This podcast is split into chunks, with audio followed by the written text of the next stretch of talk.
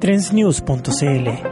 Todas las tendencias de Chile y el mundo. A continuación es un agrado dejar con ustedes a Mona Sloan, quien es eh, profesora de la Universidad de Nueva York, miembro además del Laboratorio de Gobierno de Nueva York, miembro del Instituto de Conocimiento Público, experta en inteligencia artificial, ética y equidad en un contexto de política global. Voy a repetir esto último que nos hace más sentido aún, experta en inteligencia artificial, ética y equidad en el contexto de la política global. Va a estar muy interesante lo que ella trae para presentarnos. Bienvenida seas Mona, muchas gracias por estar aquí con nosotros. Thank.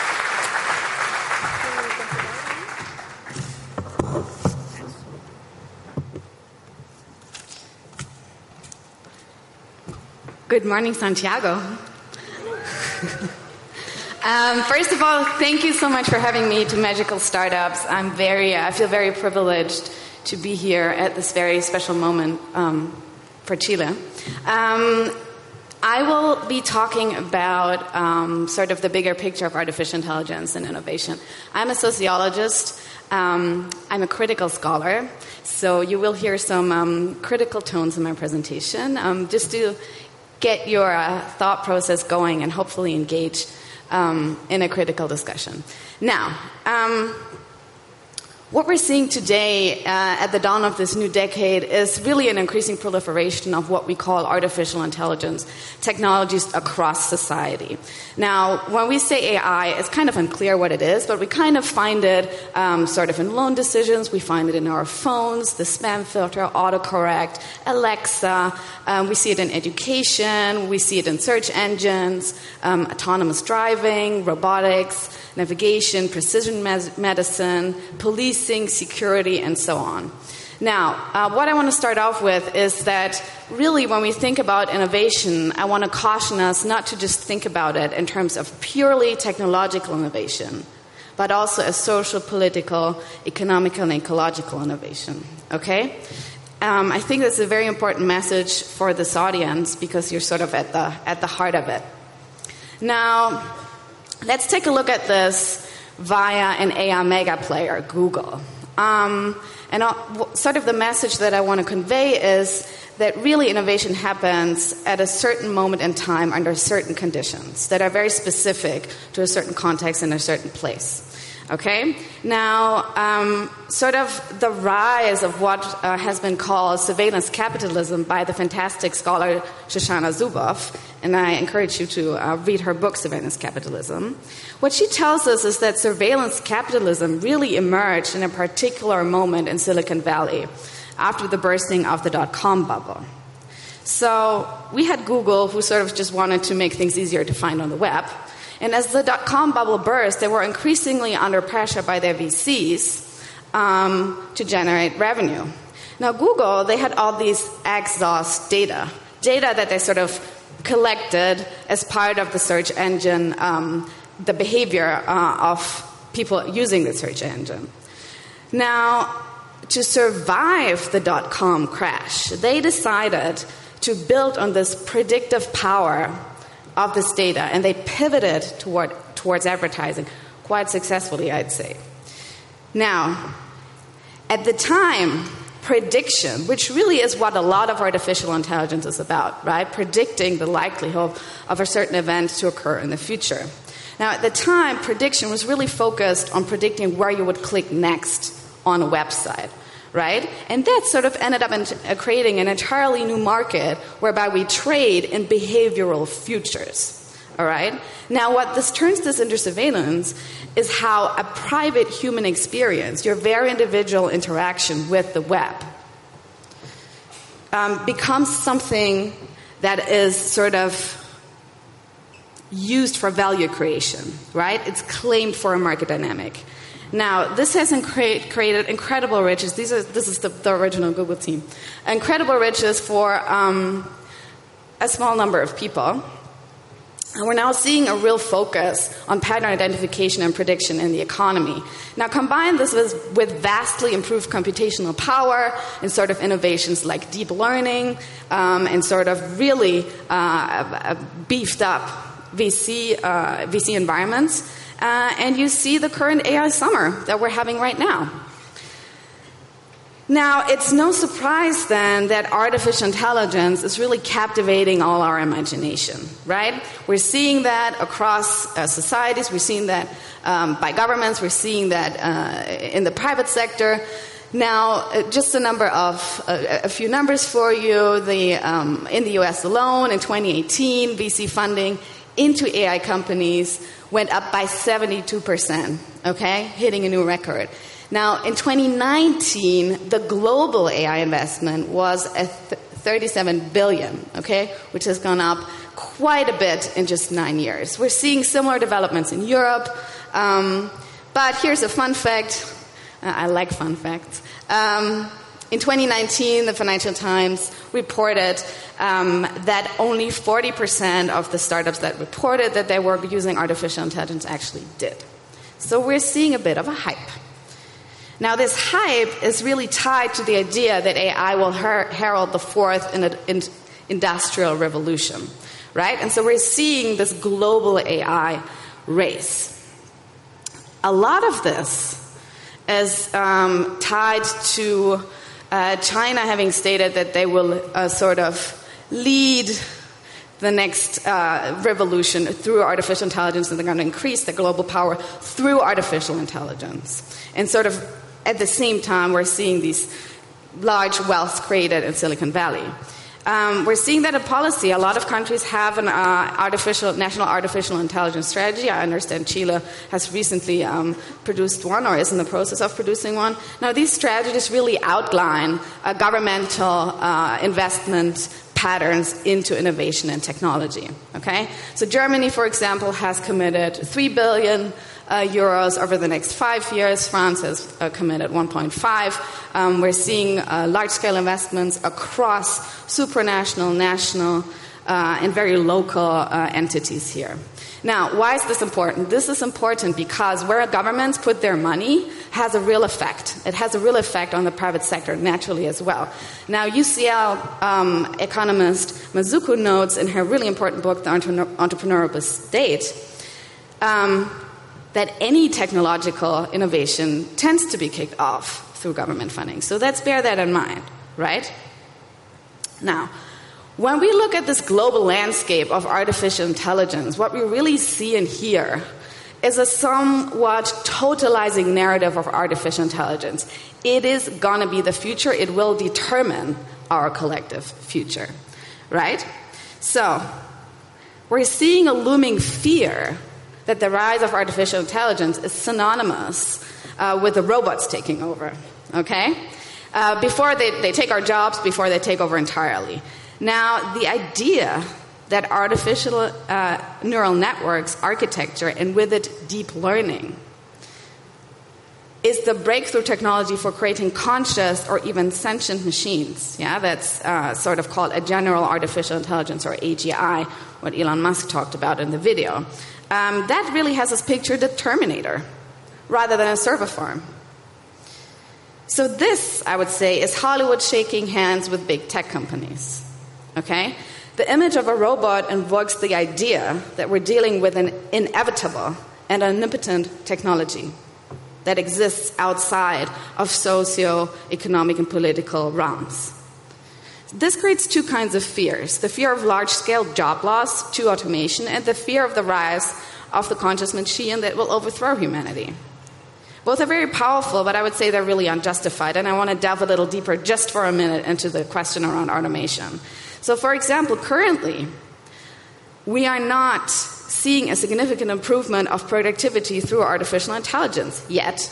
And if you read the Wall Street Journal, you'll see that senior executives increasingly report that the uptake of artificial intelligence in their work process is really slow.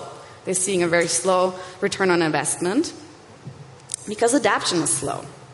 We've also not seen a large scale worker replacement yet, actually, with any technology, okay, across society at large. What we've seen is the rise of the gig economy, increasing precarity, uh, and the proliferation of human working with machines in complex systems. So we could speculate that the robot fear comes from somewhere else, um, as the eminent US economist Ashenfelter reminds us. Now, in the past, when automation did improve productivity, this tended to be, at least in the United States, not reflected in the wages. Okay? So we've seen an increase in productivity that was cashed on the side of the capital, capitalists. So that means that laborers lost their stock in productivity, but not necessarily their jobs. Okay? In the meantime, employers increased their stock on crucial infrastructure, and we're seeing that again with the big tech companies. Okay? Just think about Amazon's cloud empire. Now, this is how automation and inequality are linked through policy, not just through technology. Okay?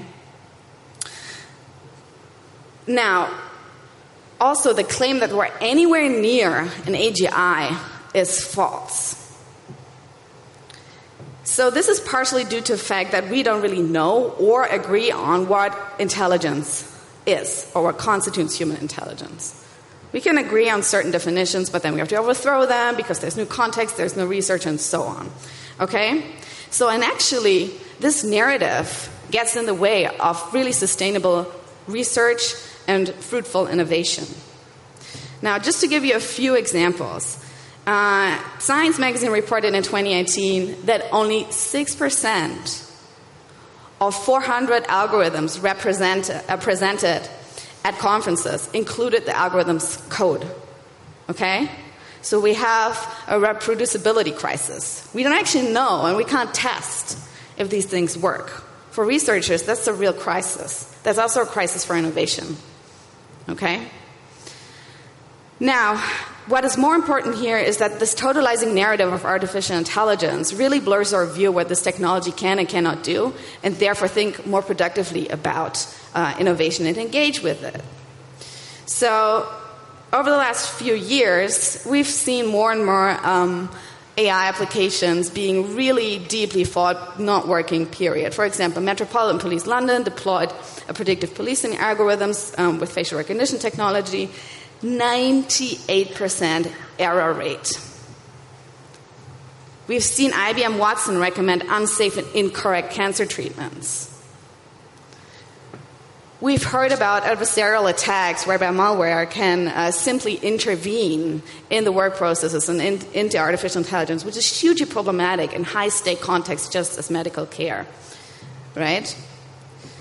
So, we've seen, for example, uh, the potential of misclassifying moles um, which does not only have consequences for the patient, but it also has knock on effects for whether she gets reimbursed or not, and for her insurance policy, and so on. But we don't even need malware to uh, interfere with artificial intelligence systems. We can just put a sticker on a road, and your Tesla will change the lane. Okay? Or change speed, or not stop. This is a very recent case from the first week uh, of this year, whereby Google Health, um, formerly DeepMind, announced that they've seen their artificial intelligence outperform the analysis of screens for breast cancer, outperforming the human. Now, if you dig a little deeper into that study, you will see that this technology did outperform the US system, whereby only one radiologist looks at your screens. In the UK, which was the comparative, uh, comparative country, the standard process is that two, radi- two different radiolo- radiologists look at your screens, and it did not outperform them. Okay? And lastly, lastly, please let me remind you artificial intelligence remains at this point a statistical method. Okay? And as such, at this point, I know there's brilliant researchers really working really hard on changing that, but at this point, we can only talk about correlation. Okay, the patterns that are being detected don't have a direction. So you could say coffee correlates with not being able to sleep, but you don't know in which direction this relationship goes. Okay? Our method does not allow us to make claims based on that. This is a very real limitation. Now, what I want to really talk about now is um, the issue of artificial intelligence harm. Okay? AI harm is the discrimination and so, in some cases the violence that individuals might experience due to being negatively affected by classifying or predicting technologies through no fault of their own. So, not getting a loan, not getting an insurance policy, not being uh, displayed certain job ads, not getting the job, losing benefits, being affected uh, by air pollution through increased traffic caused by navigation apps, and so on. Now, there are patterns in this AI harm that emerge from historic data that inevitably reflects an unequal society. Okay? So we all, I'm sure you know this. This is a ProPublica report in 2017, which showed racial bias in uh, risk assessment uh, in policing. Another famous uh, example is the Amazon recruiting tool that taught itself that the traditional markers of maleness predict success in the company. So they sent uh, even anonymized CVs of women down the pile. They've abandoned this uh, tool by now. Um, we've seen Virginia Eubanks talk about uh, the way in which AI uh, systems used by government really exacerbate inequality. So you lose your benefit, you may lose uh, custody of your child, um, you may lose your health insurance. Um, Safiya Noble has shown that there is racial bias in search engines. Um, we've seen research come out showing that there's a disproportionate uh, negative effect on women of color through artificial intelligence technologies. Um, we've seen uh, gender stereotypes perpetuated in natural language processing. Okay? Um, we've seen the problem of people of color disproportionately affected uh, in the technologies that are being used in autonomous driving. I'm going to translate that for you. If you have a darker skin, you're more likely to be killed by an autonomous car. That's serious. We've seen uh, Cathy O'Neil talk about the practice of the data science industry as being hugely problematic. Um, and we've, we've heard uh, Meredith Broussard, who's a colleague at NYU, talk about sort of the practice that we always think technology will be neutral and be, will be the better option. She calls this techno chauvinism. Now, what I think is interesting for, for you is that there are real challenges for the AI industry, for the uh, startup ecosystem, and for how we think about innovation. I think we're seeing a hype. Okay? Yoshua Bengio, who won the Turing Award, uh, just recently cautioned us that actually this overhype is not good for research, okay, for the reasons that I outlined. We're seeing a, an overemphasis um, on artificial intelligence. Anything and everything is artificial intelligence, and we're not seeing good research coming out of that, just a lot. Okay? I would also say there's a real opportunity cost for investing too much in artificial intelligence, narrowing really down on it. Um, we should think about other things as well. So maybe you can spread uh, sort of your view for what you, you, cast as innovation and where you put your money. Maybe bioengineering, maybe education, maybe social policy innovation. Okay? We're also seeing a constantly shifting legal and regulatory landscape on a global scale. We've seen a GDPR in Europe. Uh, we've seen sort of very uh, local uh, data protection uh, regulations come into place. Um, and this is sort of a really, it, it's sort of a, a moving train okay? And we need to be mindful of that, and we're going to be seeing much more of it in, the new decade. Um, we're also seeing a big backlash against the big five, the big five big tech companies. The next generation, I can tell you that with confidence as an educator. My sense is that the next generation wants a new vision. A vision that's good for the planet, a vision that is socially just. Okay? They're not necessarily willing to go work for the bad guys. Okay? Then we have the issue of good data collection, data cleaning, model development is expensive. Okay? And there's a generalizability crisis. You cannot necessarily move one model that's developed in one context to another context and expect that it's going to give you the same good results. And then also, um, I want to highlight that we are facing a planetary crisis. We're facing the climate crisis. So, personally, I think anything and everything that we do has to be framed in this context. Okay? Data science has a massive carbon footprint, as big as the aviation industry. Let's be mindful of that. Okay? Now, we're seeing sort of these kinds of issues very often uh, addressed through ethical AI. Um, and we're seeing ethics anywhere and everywhere. And sure, an ethical take on things, always a good idea. But actually, um, if we look a little closer, we can see two approaches. We've seen AI um, ethical AI through a technology approach, which, which sort of tries to address the behavior of technologists. And we're also seeing it uh, as a technology approach whereby we're trying to create a moral machine, okay, whereby we encode values into the machine. Now, what I would say is that both of them are somewhat blind to the social problem and sort of distract us from what is really at stake, okay? We cannot delegate these important questions to a machine, neither to a small group of technologists who are burdened with making very important decisions, okay? So the social question or the social problem sort of falls outside of the ethics framework. So when we talk about ethics, we need to uh, be very mindful about what we actually mean by that. Ethics are not the law, for example.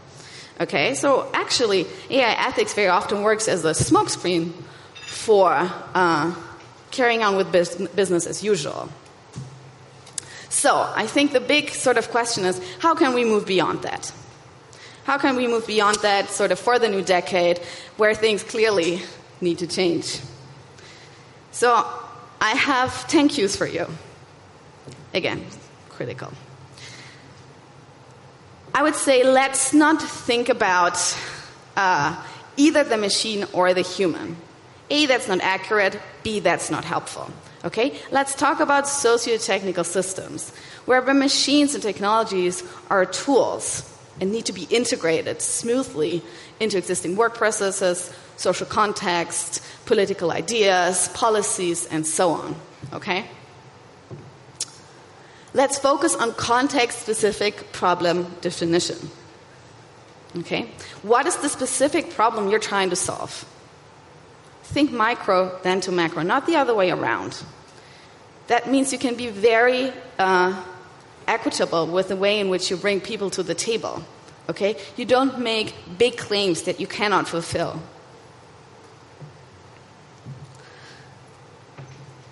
Let's be transparent about where our data comes from and what kind of ground truths it holds. What does it actually tell us? What, can, what kind of claims can we make based on it? Data collection is very expensive, as I'm sure you all know. But maybe sometimes you need to engage in it in your, yourself so you can actually see what kind of predictions you can actually make and what kind of claims you can make based on that. And we need to be transparent about that. Making databases is a way of making the world. Okay? It's a very powerful thing. Let's involve a wide range of experts in the design process from the get go, especially those who are affected by artificial intelligence systems. If you're designing a system that makes prediction for insurance policies, bring those to the table who are affected by it. Okay? Those who have to work with it. That's equitable design. Let's remember that designing for edge cases is a good business proposition. For example, visually impaired people are huge, their expertise, their domain expertise is hugely valuable for developing products that work better for everybody. Okay? Screen reader technology, for example. And Chancey Fleet at Data and Society in New York has brilliant research about that, which I'm happy to share with you over coffee later. I think we should co- commit to an iterative design process. Don't think about deploying technologies, think about integrating them. Think about tweaking your innovation with the people who have to work with it, who are affected. I think we need to educate our STEM graduates in the social sciences and humanities so they can make an informed decision about what they want to design and who they want to design for. Okay? And there's actually louder calls for that. The kids are really asking for it. Let's be mindful that STEM, tech, and VC cultures are hugely powerful in making that change happen. Okay, you've seen the numbers. AI growth is very often measured through VC investment. So, for example, I'm going to give you a, I'm going to give you another number. In 2019, in Europe, 92% of VC funding went to all male teams, not majority male, all male. So there's a real opportunity here to change the wider system through changing tech, innovation, venture capitalism. Arlan Hamilton does a great job with that in San Francisco with Backstage Capital, so does the Capra Client Center, and I really encourage you to look at them. I've been asked to talk about human centered design, and I think uh, for this event, I think that is important but not enough. Okay? We need to think about non human beings as well if we want to face uh, or find some strategies to address the climate crisis. All human and all non human beings on this planet. Maybe we need to think about giving ecosystems legal personhood instead of giving robots legal personhood. In some places, for example, in New Zealand, that's already happening.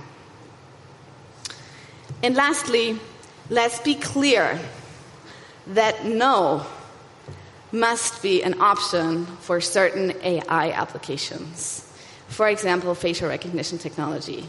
Always have in mind that there's the dual use problem. You can have the best intentions. Now, five years down the line, if you get an exit, you're acquired by Amazon or you're acquired by Google or whoever, you don't know what your technology is being going to be used for. You can be very committed to not helping develop autonomous weapons, but your technology might, as, might very well end up doing just that. And on that note, thank you so much, and I look forward to comments. Trendsnews.cl Síguenos y sé parte del futuro.